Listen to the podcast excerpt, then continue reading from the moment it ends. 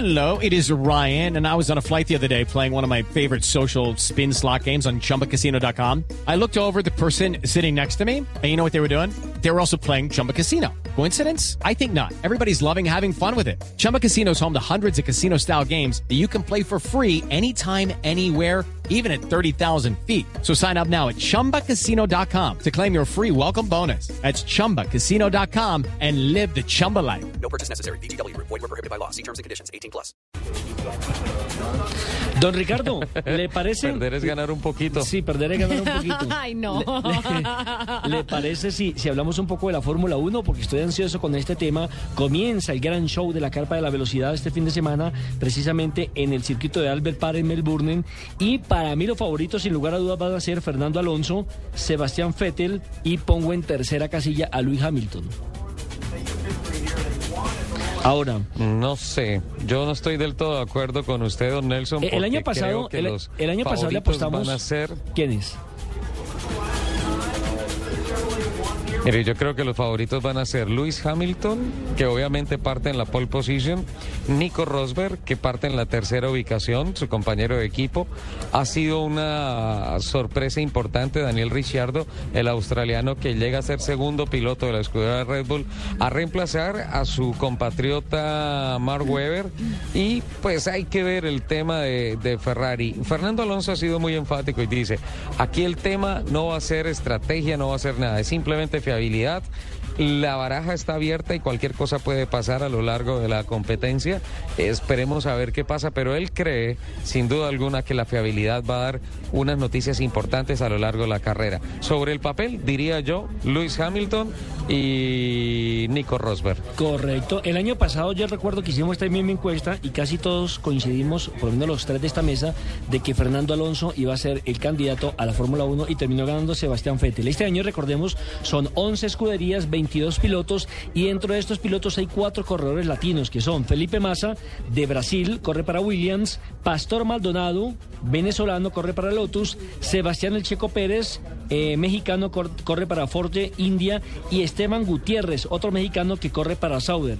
Pero lo más importante, Ricardo, y quisiera apoyarme en usted que es el especialista en tema automovilístico, son los cambios que se han eh, implementado para este año en la Fórmula 1. El primero de ellos, por ejemplo, es el cambio de motores, que se ha pasado. Por ahí escucho un comentario que decía que suena más el motor de un Nissan Leaf apagado.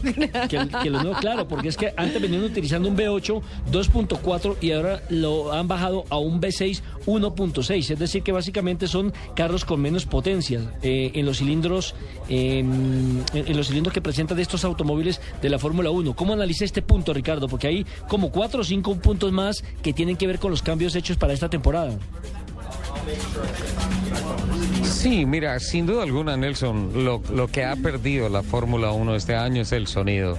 Ese, ese gran factor, toda la vida lo he dicho, la Fórmula 1 es un espectáculo para escuchar antes que para ver. Y eso es lo que, lo que ha perdido obviamente por eh, esa tendencia que tiene la Fórmula 1, que tiene la FIA y que tiene la industria del automóvil, del downsizing, es decir, de bajar la cilindrada de los, de los motores sin sacrificar rendimiento y sin sacrificar eh, perform- sí, rendimiento, por no decir performance. Ahora, los motores sí tienen cosas importantes. La cantidad de motores a lo largo del año, anteriormente eran ocho los que se permitían para los equipos, ahora bajaron casi a la mitad, son cinco, motores. Por sí. tanto, muchas veces vamos a ver, sí, muchas veces vamos a ver equipos cuidando motor en lugar de tratando de ganar alguna carrera o algo así. Es, es, es un tema importante. Ahora, desaparecen los, los motores con culatas atmosféricas, desaparecen los, los motores atmosféricos y viene el sistema de los turbocompresores, o vuelve mejor el sistema de los turbo- turbocompresores que ya se había desechado en la Fórmula 1 desde hace más o menos unos 20 años, a principios de los 90. Fue una pérdida tecnológica importante y ahora vuelve otra vez la ingeniería a decir los motores tienen que volver al sistema de los turbocompresores porque en, en virtud de que se perdió capacidad interna de los motores, se perdieron dos cilindros más, pues obviamente toca compensar de alguna manera y se compensa a través de los sistemas sistemas turbo. Otra cosa importantísima, ahora el sistema KERS ya no es, ahora se llama el sistema HERS, que es un sistema recuperador de energía que va a generar mayor energía, mayor tiempo, pero de igual manera pone los motores en, un, en una frontera muy cercana, en un límite muy cercano al rompimiento. Y hay que tener en cuenta siempre, Nelson, que ya no son ocho motores en el año, son cinco, Cinco. motores en el año y por tanto que hay que ahorrar. Exactamente, por eso se pasa una inyección electrónica a una estándar eh, directa. Eh, y como lo decía, incorporan pues el turbo. No, pero a mí, a mí sí, a mí sí me parece que, que eso le quita tanto encanto. Es que lo que dice Ricardo es cierto, es que la Fórmula 1 es para escucharla. o sea, lo rico de, de, de verdad ponerse a ver una carrera y de seguirlo es escuchar los motores. Otra cosa, Lupi, tiene que ver con los combustibles, porque se pasa de la barra libre de consumo a estar limitado a 100 kilogramos por carrera, lo que viene a ser unos más o menos 140 litros aproximadamente. Y además un límite, mm, digamos que máximo de flujo de admisión de combustible de 100 kilogramos a la hora. Esta medida se ha adoptado precisamente para buscar ahorrar gasolina y traer consigo la importancia de saber consumir menos en carreras sin dejar de ser rápido. Sí, claro, ahí ya, ahí ya le están es apuntando, creo yo, como más al trabajo en equipo, más a ser más cuidadoso con, con su carro, con el motor, con el consumo, con todo y no salir simplemente a ganar. En este caso, Ricardo, ¿usted cree que eh, hay más equilibrio en la Fórmula 1? Ay, qué pregunta, don Nelson. No sé, no sé. Lo que pasa es que la estrategia del combustible varía por completo lo que es el gasto, el consumo en la pista. Va a ser muy difícil, muy difícil descifrar a qué están jugando los carros, a qué están jugando los pilotos en el circuito. Recordemos que la admisión, ya que estamos hablando de combustible, la admisión también cambia. La admisión va a ser menor justamente porque se baja la cantidad de, de litros de combustible permitidos para una carrera y esto obliga a que la técnica de manejo también de los pilotos cambie. Ahí la, la interrogatoria, qué pena. Usted me hace esa pregunta, yo como el torero saco la capota y digo Ole. ole y que siga derecho porque tenemos que ver el comportamiento en las primeras carreras sin duda alguna. Ot- otro tema tiene que ver con el peso, porque se ha aumentado el peso mínimo del binomio compuesto por monoplaza piloto, que pasa de 642 kilogramos a 691 por la sencilla razón de que los nuevos motores son casi 50 kilogramos más pesados. El trabajo de las escuderías es intentar aproximarse a este peso mínimo para ganar así en punta de velocidad. Aparentemente, yo no soy conocedor a fondo del tema, yo diría entonces que van a correr menos, o sea, va a haber menos velocidad. Es factible, sí, Nelson. Sí, sin duda alguna. No, no, no solamente por el tema del peso, porque realmente los motores, eh, es más, los motores van a estar un poquito más livianos. Realmente es el sistema del turbocompresor el que está aportando los ah, 45, 50 kilos aproximadamente. Obviamente los carros entre más pesados van a ir más lentos, pero tal vez en la parte final de las carreras podríamos encontrar velocidades importantes parecidas a la Fórmula 1 de años pasaditos. Otro tema tiene que ver con la puntuación, ¿no? Que aparentemente es la misma, excepto a la última carrera. Que ya, por ejemplo, recordemos que el que gana, el, el primero ganaba 25 puntos, el segundo 18, el tercero 15, el cuarto 12, así sucesivamente. Ahora para la última carrera va a ser para el primero 50, para el segundo 36, para el tercero 30, para el cuarto 24. Se dice que esto pues eh, se aplicaría en Abu Dhabi porque allí podría decidirse el título y con esta medida se busca emoción hasta el final. Es decir, que solamente en la carrera final eh, tenga la premiación eh, que mejor haga las cosas y que pueda sacarle ventaja, pero ya en la última carrera. Pero eso a mí sí no me parece. Yo no estoy de acuerdo con, e- con esa nueva puntuación porque finalmente el que ha hecho sí toda su carrera, digamos durante toda la temporada, acumulando puntos y llegue otro que le fue mejor en la última carrera, Pe- no me parece. Sí, ahora también quedaría eh, obsoleta la medida si, por ejemplo, faltando tres carreras ya hay un campeón. Entonces, ¿para qué doble en la última o no? Sí, claro, Nelson. Ahora, eh, los pilotos que vayan a tener el carro dominante este año van a apostar a lo que usted dice.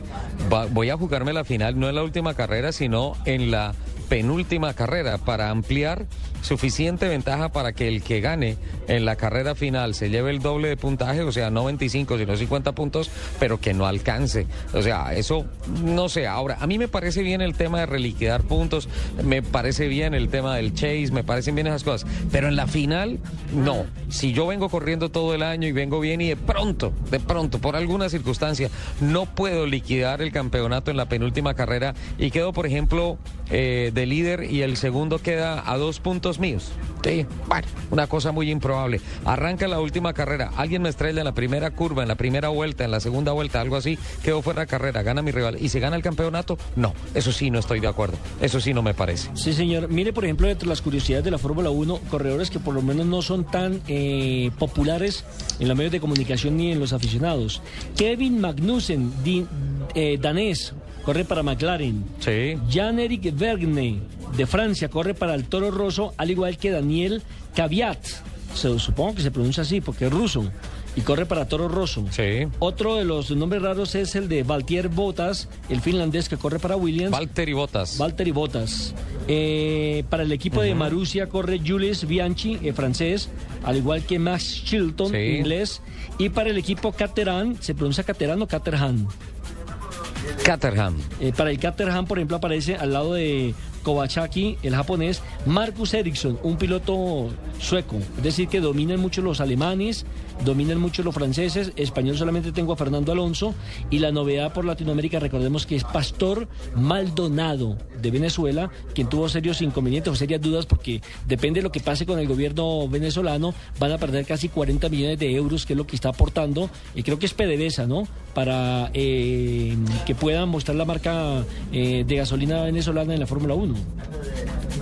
Sí, sí, de PDVSA, pero dicen que el, el contrato ya está firmado, el contrato ya está arreglado, lo de este año, por, por lo menos para este año, ya está arreglado. Ahora, hay que pensar para el año entrante porque con la inestabilidad política y social que hay en este momento en Venezuela, eso sí se podría afectar. Ahora, importante ver que el segundo piloto de Rusia llega a la Fórmula 1, Daniel Kayat, del equipo Toro Rosso. Ojo que empiezan a formarlo duro los hombres de Red Bull y les voy a decir por qué. Toro Rosso, obviamente, la segunda escudería de Red Bull. Les voy a decir por qué. El papá de Daniel Kayat es uno de los principales distribuidores de la bebida energizante en Rusia. Entonces imagínense ustedes por dónde va el negocio. Además el pelado es muy bueno. Él corrió hace dos años eh, la World Series 2.0. Se enfrentó allá con ah, Tunjito. Ese año Daniel Kayat fue el piloto que salió campeón. Luego pasó a la formación de las GPs, que es las categorías que llevan talento hacia la Fórmula 1. Y por talento y también por ah, el apoyo económico que hay detrás de su familia, pues obviamente logró montarse en Toro Rosso. Y miren esto. Llega, si le echamos un poquito reversa a la historia, llega a la silla que hace unos siete años atrás ocupó Sebastián Vettel, el último carro de Toro Rosso. Sí, señor, pues don Ricardo, lo invito a esta pausa, Oiga, no me quiero ir a la pausa sin antes leer este tuit. por favor. Daniel Moreno Arias ¿Cuál? escribe, Lupi, suena más duro y más bonito mi pulsar NS que los Fórmula 1. Yo me acuerdo cuando gritaban esos motores B10. Ah, tiempos aquellos. Mejor dicho, suena más duro Sí, el motor sí, de, un, de un Renault sí. 4. suena más duro mi topo. Sí. Sí, sí, sí, sí, sí, sí, sí, sin duda alguna. Y eso que ese no es- ese no es B10. a- sí, recordemos al señor Bernie Eccleston cuando empezaron las pruebas de pretemporadas que él elevó una voz de protesta altísima, diciendo que sí, que tal vez la Fórmula 1 era más ecológica, pero que sin duda alguna esos carros sonaban como cualquier carro ordinario. Pierde la Fórmula 1 el sonido, pues bueno, ojalá vuelva de alguna manera porque es, es un factor de demasiado color para el Mundial de Automovilismo. Pero en donde si no pierde el sonido eso es en voces y sonidos. Una pausa y ya venimos con toda la información, todas las noticias en voces y rugidos. Y le quería decir, suena más la carcajada aquí de mi compañero Lupe que un carro de Fórmula 1.